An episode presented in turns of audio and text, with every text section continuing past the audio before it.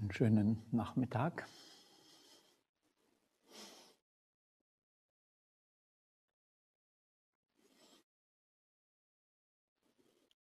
Schönen Nachmittag auch. Der Online-Sangha.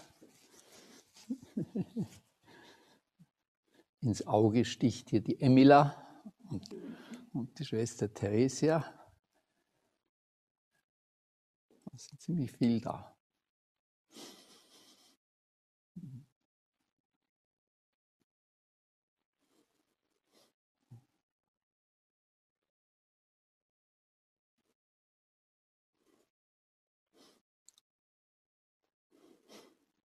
Manfred hat gestern so einen schönen Vortrag gehalten, äh, dass ich mir gedacht habe, ganz im Geiste äh, deines Vortrags, vielleicht solltest du den einfach heute noch einmal halten. In der Wiederholung.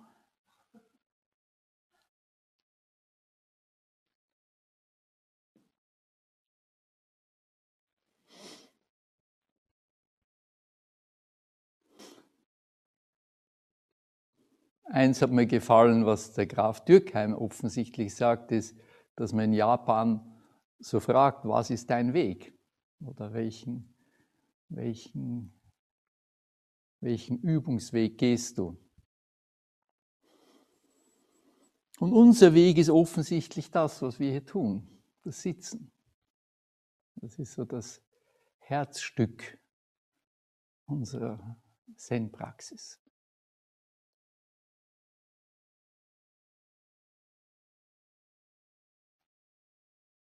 Das Wort Zen beinhaltet es bereits. Das ist die, die japanische Übersetzung des chinesischen Wortes Chan, was wiederum die chinesische Übersetzung des Sanskrit-Wortes Dhyana ist, was so etwas wie Versenkung, Meditation bedeutet. Also wir sind die Schule, die sich darauf spezialisiert hat, zu sitzen. Natürlich sitzen alle anderen auch. Und wir machen natürlich auch noch alles andere auch noch und sitzen nicht nur, aber der Schwerpunkt ist bei uns das Sitzen.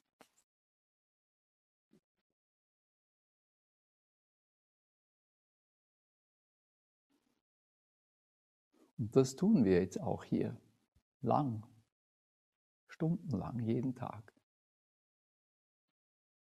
Wir sitzen einfach.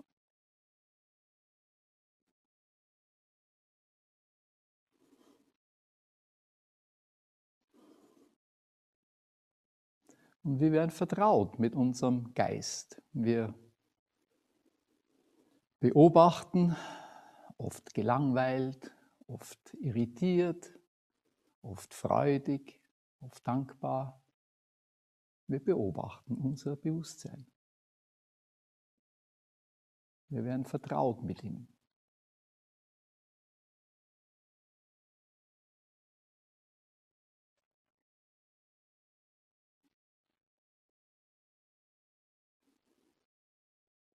Und wir entdecken Muster, die wir haben.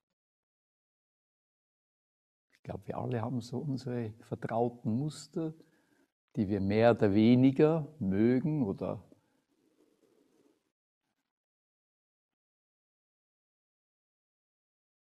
Und ich glaube, wir wissen dann alle, äh, das gehört zwar zu uns, das ist Teil von uns offensichtlich, aber bin ich das wirklich? Ist das alles?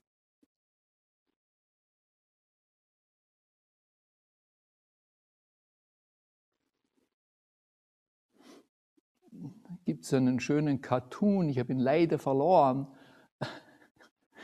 Irgendwann wird er mir wieder unter die Augen kommen, dann werden wir in den Newsletter bringen. Das ist, und das war, ich habe den das erste Mal gesehen, kurz nachdem ich ordiniert wurde. Da sitzt der alte Meister und daneben der junge Schüler mit einem fast panischen Gesichtsausdruck. Und unten die Caption, also die äh, liest äh, offensichtlich die Frage, des äh, jungen Schülers und die Antwort des alten Meisters. what's next? Und unten nothing next. This is it. Nothing comes next. Also was kommt als nächstes? Nichts kommt als nächstes. Das ist es.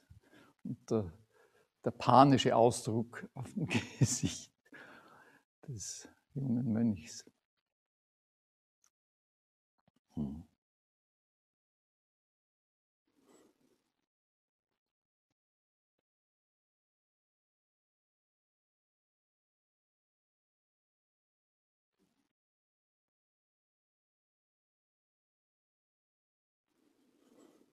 Die japanischen Wege sind ja auch gekennzeichnet durch Vereinfachung, Reduzierung in allen Bereichen. Also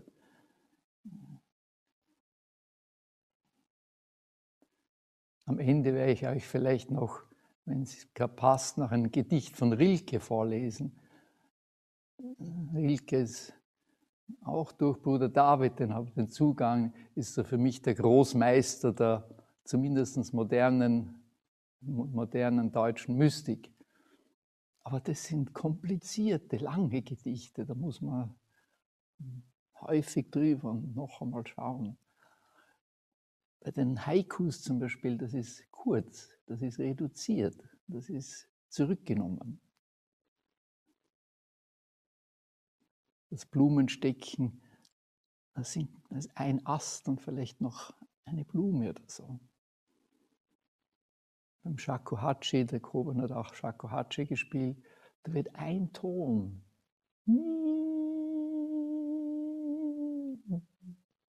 ganz reduziert. Auch die Architektur, wenn wir in diesem schönen Sendo, das zwar explizit nicht japanisch sein soll, aber zurückgenommen, sehr reduziert. Der Paul Disco, der uns das gebaut hat, God bless him, äh, hat gesagt, er möchte was bauen, wo man nicht genau weiß, woher es, was man nicht einteilen kann, das nirgends in keine Periode der Zeit oder so passt. Aber natürlich viel Japanisches.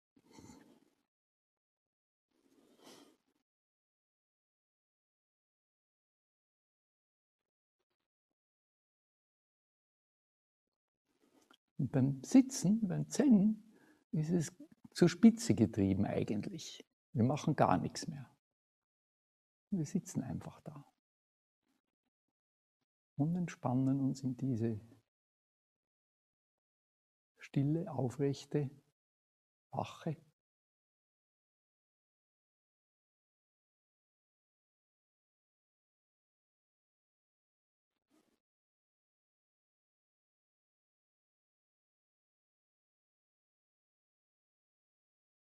Und natürlich fließt dann dieser dieser stille, wache Geist auch in die Tätigkeiten. Ich bin wie Manfred ein großer Liebhaber des Oyokis oder des Tees, der Teezeremonie, die wir machen.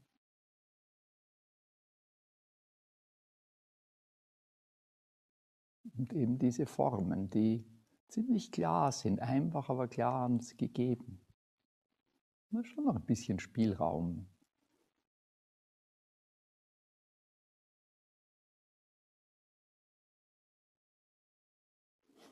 Ich tue zum Beispiel die, die Tassen oder die Schalen gern mit beiden Händen nehmen oder angreifen. Ein bisschen anders, ob man die Schale mit einer Hand nimmt oder ob man sie mit zwei Händen nimmt. Irgendwie ein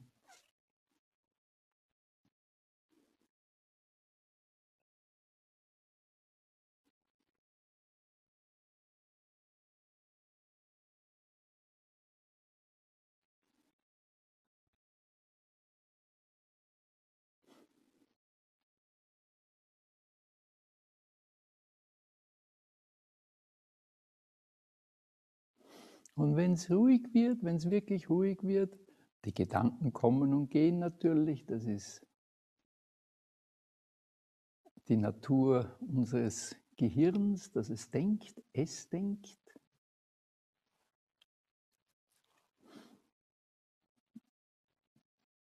Aber wenn das Denken mehr so wie der Herzschlag wird, der auch. Es schlägt, das Herz schlägt einfach und die Atmung geht. So ganz ruhig ist es sowieso nie. Es ist immer irgendetwas in Bewegung. Es ist Leben ist immer Bewegung. Aber wenn wir uns nicht mehr so identifizieren mit diesem, mit diesem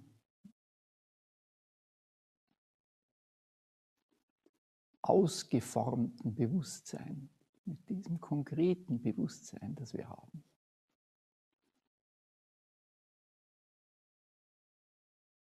Der Einstein, der auch ein, war sicher ein großer Wissenschaftler, Physiker, kann ich nicht beurteilen, weil ich keiner bin, aber er war auch ein großer Mystiker. Er hat wirklich unheimlich schöne Sachen gesagt.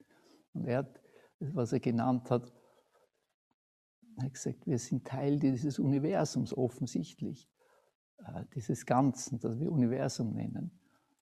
Aber wir haben die Fähigkeit, und er nennt es eine Art optische Illusion des Bewusstseins, dass wir das Gefühl haben, wir stehen draußen und wir können auf die Welt schauen. Und das hat uns das ist einerseits irgendwo das Spezielle unserer Spezies und das hat uns auch dazu bemächtigt, alles das zu tun, was wir tun. Zum Beispiel diese Zoom-Installation, um auf den Mond zu fliegen. Unheimliche Sachen können wir dadurch machen. Aber es ist auch irgendwo unser Fluch. Es ist unsere, unser Gefängnis. Wir sind darin gefangen. Wir sind in dieser Illusion des Außerhalbstehens gefangen. Wir können es Ego nennen oder dieses kleine Bewusstsein. Wir stecken da drinnen und daher kommt vielleicht auch die Sehnsucht, die wir alle haben, dass wir wieder eins werden mit dem Ganzen.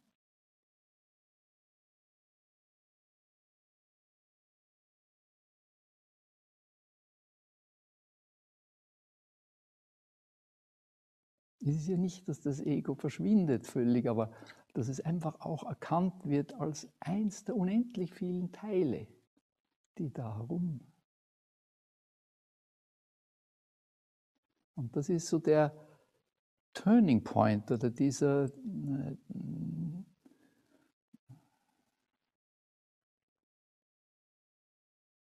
wo wir über unsere Grenze hinaus. Wir haben sie schon noch, aber wir sehen es vielleicht dann von der anderen Seite, dass wir es als Teil des Ganzen sehen. Rumi, der berühmte Mystiker aus dem Sufi-Mystiker, hat ein, ein schönes Gedicht, auch wieder typisch, nur vier Zeilen. Beim Rilke sind sie immer gleich. Sagt er, du glaubst, dass ich weiß, was ich tue? Oder dass ich mich auch nur für einen Augenblick besitze? So wie eine Feder nicht weiß, was sie schreibt, oder ein Ball nicht weiß, wohin er als nächstes geschmissen wird.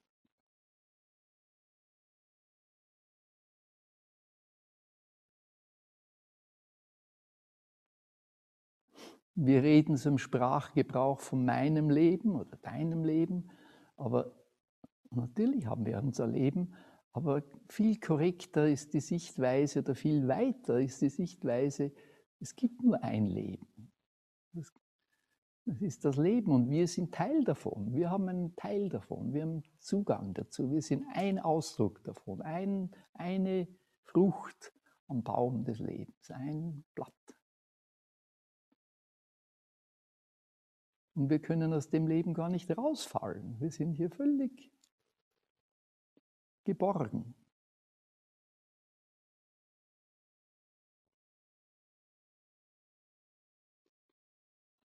Und wenn wir auf unser Leben schauen, das kommt mir auch immer wieder, ich glaube, Kai hat es schön erwähnt, äh, eins fließt ins andere. Eins ergibt sich irgendwie zufällig oder äh, ich selber habe in meinem Leben von außen betrachtet links und dann wieder rechts. Langer Bart, völlig rasiert, äh, einfach viele Extreme. Von innen waren das völlig nahtlose Übergänge. War völlig natürlich. Das war Zeit. Viele Substanzen konsumiert, völlig aufgehört. Das war kein, kein Bruch. Das war völlig geflossen.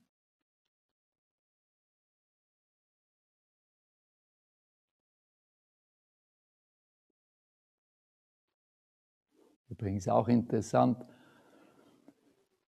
Rumi, in, in der Zeit, wo der gelebt hat, das, da war offensichtlich irgendwie auf der ganzen Welt waren da, das ist die gleiche Zeit gewesen, wo auch ein Dogen gelebt hat und der Gründer unserer Schule, wo ein Meister Eckhart gelebt hat, wo ein Franz von Assisi gelebt hat, wo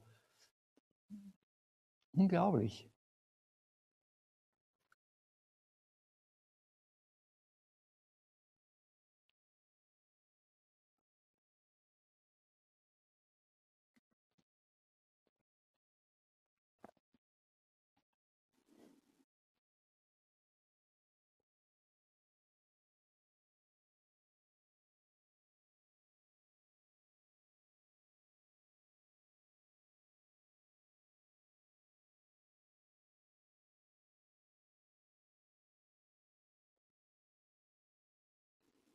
Wenn die Leute zu dieser Praxis kommen, kommt natürlich bald einmal auch die Frage, was mache ich denn hier? Was sitze ich denn hier? Was mache ich denn hier? Und das ist eine gute Frage. Das ist eine sehr gute Frage.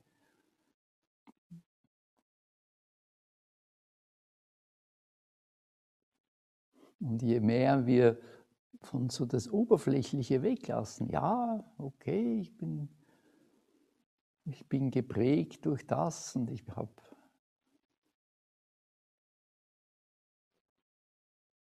gewisse von den Prägungen, die gerade aus der frühen Kindheit kommen, die werden wir wahrscheinlich ein Leben lang irgendwie in irgendeiner Art mit uns herumtragen. Aber das ist irgendwo noch Oberfläche. Wenn wir wenn das etwas durchlässiger wird und nicht mehr so dominant ist, und dann kommen wir so in Staunen. Dann ist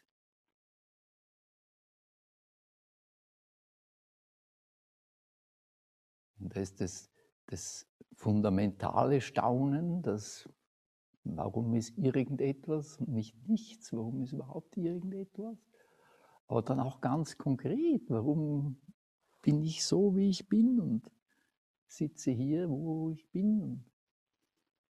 Dass das alles so zusammenpasst und zusammengefügt ist.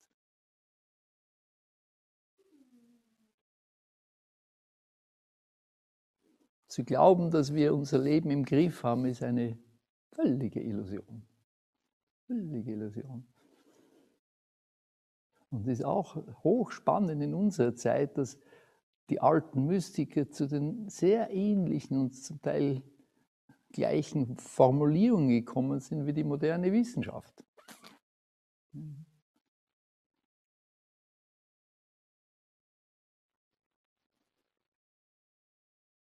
Wenn der Rumi sagt, ich bin ein Ball im Spiel des Lebens und ich weiß nicht, wo ich als nächstes hingeworfen werde, da weiß ich, ich weiß nicht, was mein Leben schreibt hier.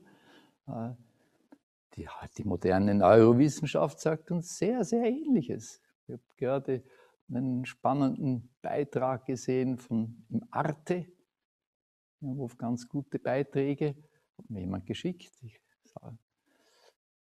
und da geben sie zum Beispiel jemanden in, so in die Röhre hinein und der kann dann frei, wie er will, links oder rechts drücken. Ganz einfach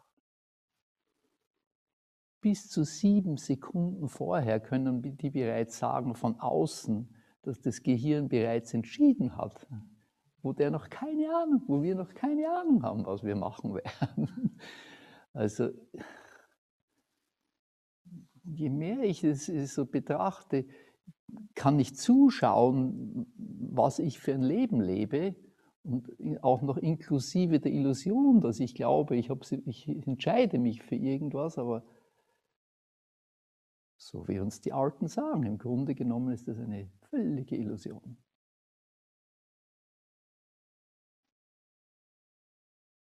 Und der Buddha sagt ja, wir, wir sollen uns wie eine, wie eine Fata Morgana oder wie ein, ein Traum keine Substanz, kein Nichts. Anatman ist eins der drei Wesensmerkmale allen Seins, allen entstandenen oder zusammengesetzten Seins, alles was ist. Leidhaftigkeit, Vergänglichkeit und nicht substanziell, nicht keine Substanz, Anatman. Naja, die moderne, die moderne Wissenschaft, die schaut in die kleine, kleine, kleine und was ist zum Schluss? Nicht, nichts, leerer Raum, nichts, absolut nichts. Space, die kleinsten Moleküle, die wir heute, oder Atome, die wir sehen können, das, der Atomkern ist, weiß ich, wenn das in der Größe von einem Fußball ist, dann ist, was herum, um ihn herum kreist, 10 bis 12 Kilometer entfernt und dazwischen nichts, Leere. Wahrscheinlich, wenn es den noch mehr auseinandernehmen, geht es gleich weiter. Und trotzdem haben wir ganz konkret die, die, das Erlebnis von Substanz, von Festigkeit, von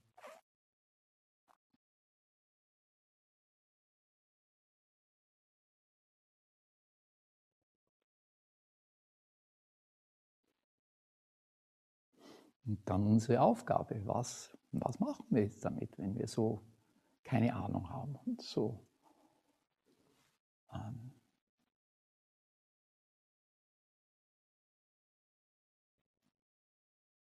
so nicht wissen. Nicht wissen, wie es im Allgemeinen wird, eher negativ besetzt, aber in unserer Tradition ist es natürlich, hat das einen sehr hohen Stellenwert, nicht wissen gefällt mir immer der, der ist ein lustiges Buch, auch schon älter, Tofu Roshi, kennt Sie vielleicht.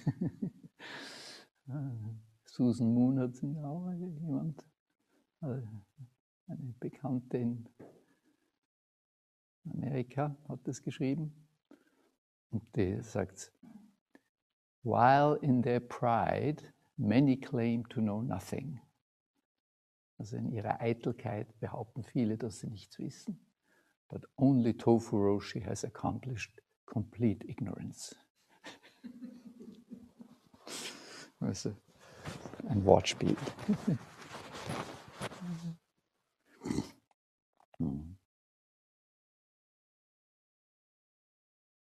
Was können wir tun?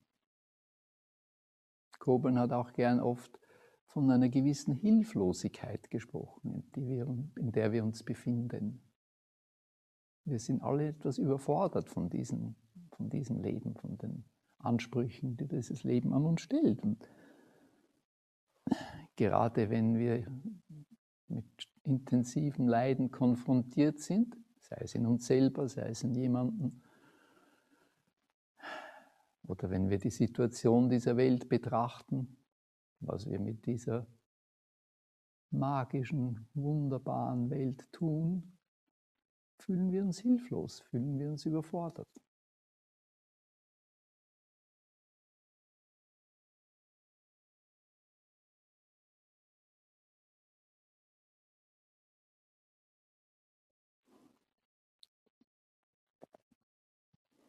Da kommt mir dann das, das Konzept, das ist nur ein Konzept, das Bild eines Bodhisattvas scheint mir hier so wunderbar.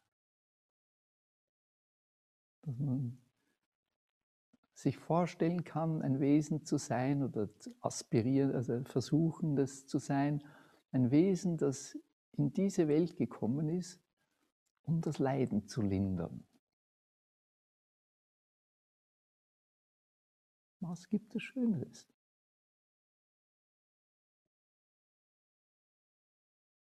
Oder positiv formuliert die Freude. Freude in dieser Welt zu generieren, Freude zu schaffen.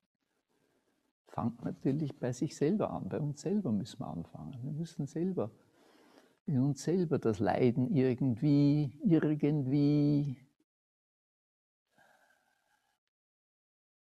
damit umgehen können.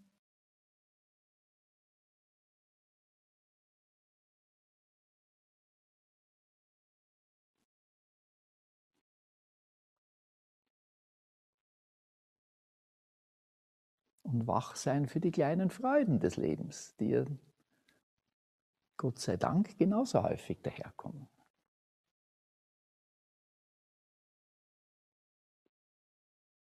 Die kleinen Freuden kommen. Ich habe mir heute wieder, wo ich raufgekommen bin zum Sasen, diese Kanten da bei der, Holz, bei der Holztreppe, die benutze ich immer so für Fußmassage. Also jede Stufe dann ein bisschen auf einem anderen Punkt vom Fuß, kann man so drauf treten, dann kriegt man gerade so eine kleine Fußmassage drauf. Nichts Weltbewegendes, aber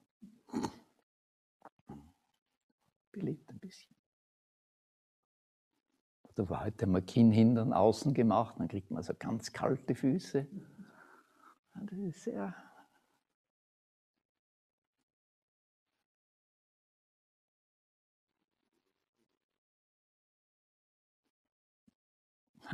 Manfred hat vor zwei Tagen Norman Fischer zitiert. Super gut. Passt natürlich für uns genauso.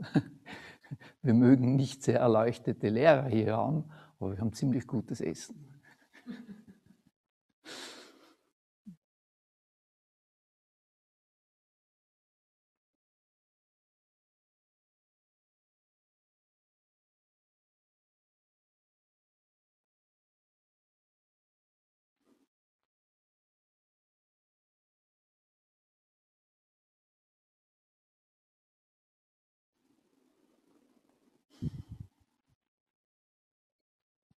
Ja, und wie mein lieber alter verstorbener Freund Stanley, der allgegenwärtig auch hier ist, weil das ist der, der diese Bilder gemalt hat, die wir auch drüben hängen haben. Sit up straight. Don't waste time. Bücher lesen.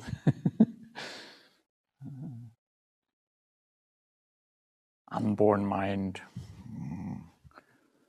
Unborn Mind ist der Geist, der eben, bevor er noch konkrete, konkrete Form angenommen hat, bevor er noch ganz gedanklich besetzt ist, ist ein Bewusstsein da.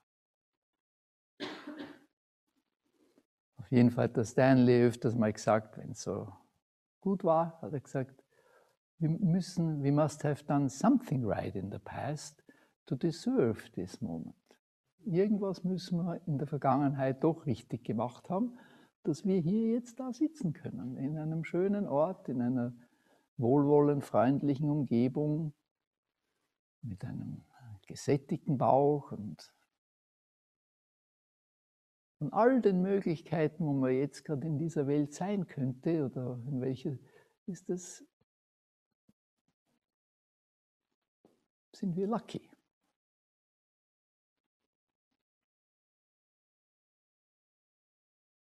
Dass wir Freunde haben, auch keine Selbstverständlichkeit.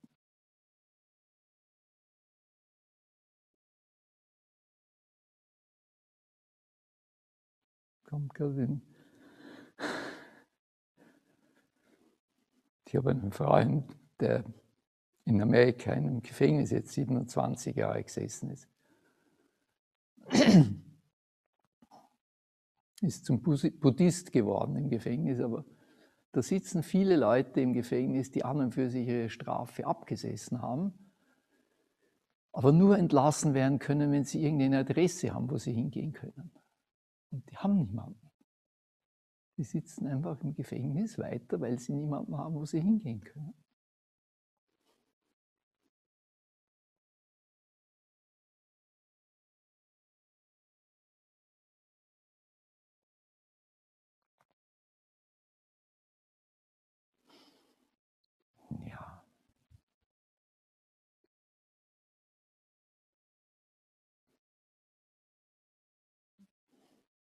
Ab heute haben wir einen neuen Präsidenten in den Vereinigten Staaten, wie ich höre. Aber ich habe den Donald Trump auch auf die Liste gesetzt von den, von den Wellbeing. Ich glaube, ja, der hat sicher auch eine Innenseite, wo er entsetzlich leidet, bin ich völlig überzeugt.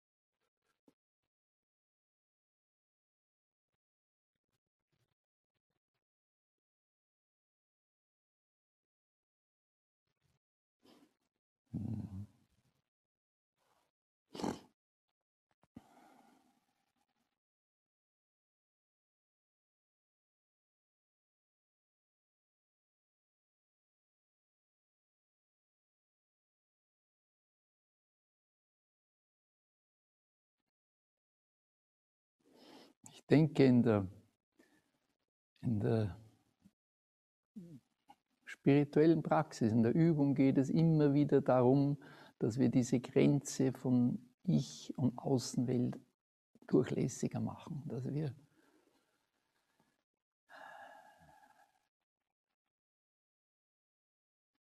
dass wir das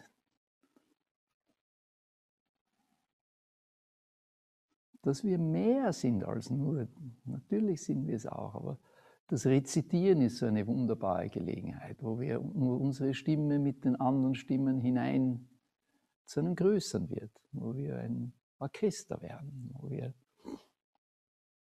oder auch eben so ein Session, wo wir Teil, jeder hat seine Position, jeder ist wichtig. Nicht jeder ist so wichtig wie der Koch, aber der ist ganz wichtig. Aber, aber jeder hat seinen, wenn es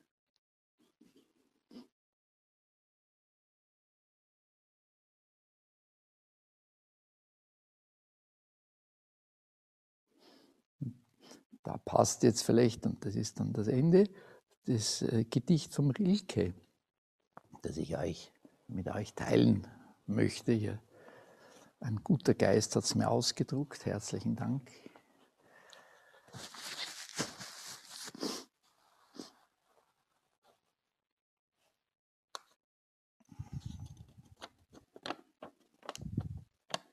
Haiku ist, wäre schön.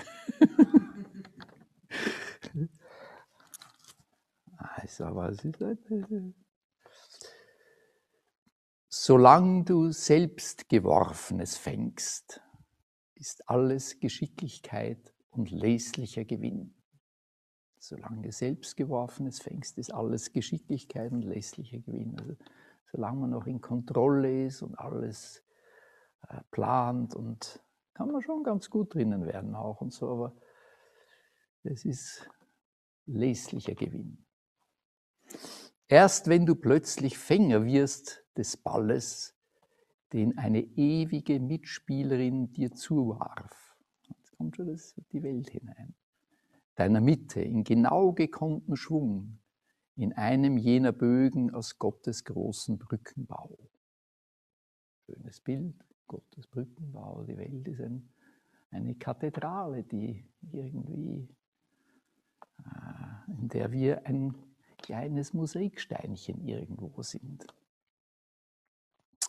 Erst dann ist fangen können ein Vermögen, nicht deines, einer Welt. Da gehört das Ganze dazu. Und wenn du gar zurückzuwerfen Kraft und Mut besäßest, nein, wunderbarer Mut und Kraft vergäßest und schon geworfen hättest, dann kommt eine Klammer, ein sehr schönes Bild, wie das Jahr die Vögel wirft, die Wandervögelschwärme, die eine ältere, einer jungen Wärme hinüberschleudert über Meere. Also das Bild von den Zugvögeln, wo eine alte Wärme, die zu lang die Vögel hinüberschleudert übers Meer in eine neue Wärme, in eine jüngere Wärme. Erst in diesem Wagnis spielst du gültig mit. Heute das Wagnis, gern mit Wagnis. Erleichterst, dir den, erleichterst dir den Wurf nicht mehr, erschwerst ihn dir nicht mehr. Da sind wir wieder im Flow. Du versuchst nicht abzukürzen, du versuchst es nicht Auch machst das aber auch nicht schwieriger, wenn es fließt. Aus deinen Händen tritt das Meteor und rast in seine Räume. Jetzt kosmisch. Also ich lese noch einmal. Solange du selbstgeworfenes fängst, ist alles Geschicklichkeit und lässlicher Gewinn. Erst wenn du plötzlich Fänger wirst des Balles, den eine ewige Mitspielerin dir zuwarf, deiner Mitte, in genau gekonnten Schwung, in einem jener Bögen aus Gottes großen Brückenbau. Erst dann ist Fangen können ein Vermögen. Nicht deines, einer Welt. Und wenn du gar zurückzuwerfen Kraft und Mut besäßest, nein, wunderbarer, Mut und Kraft vergießest und schon geworfen hättest, wie das Jahr die Vögel wirft, die Wandervögelschwärme, die eine ältere einer jungen Wärme hinüberschleudert über Meere. Erst in diesem Wagnis spielst du gültig mit. Erleichterst dir den Wurf nicht mehr, erschwerst ihn dir nicht mehr. Aus deinen Händen tritt das Meteor und rast in seine Räume.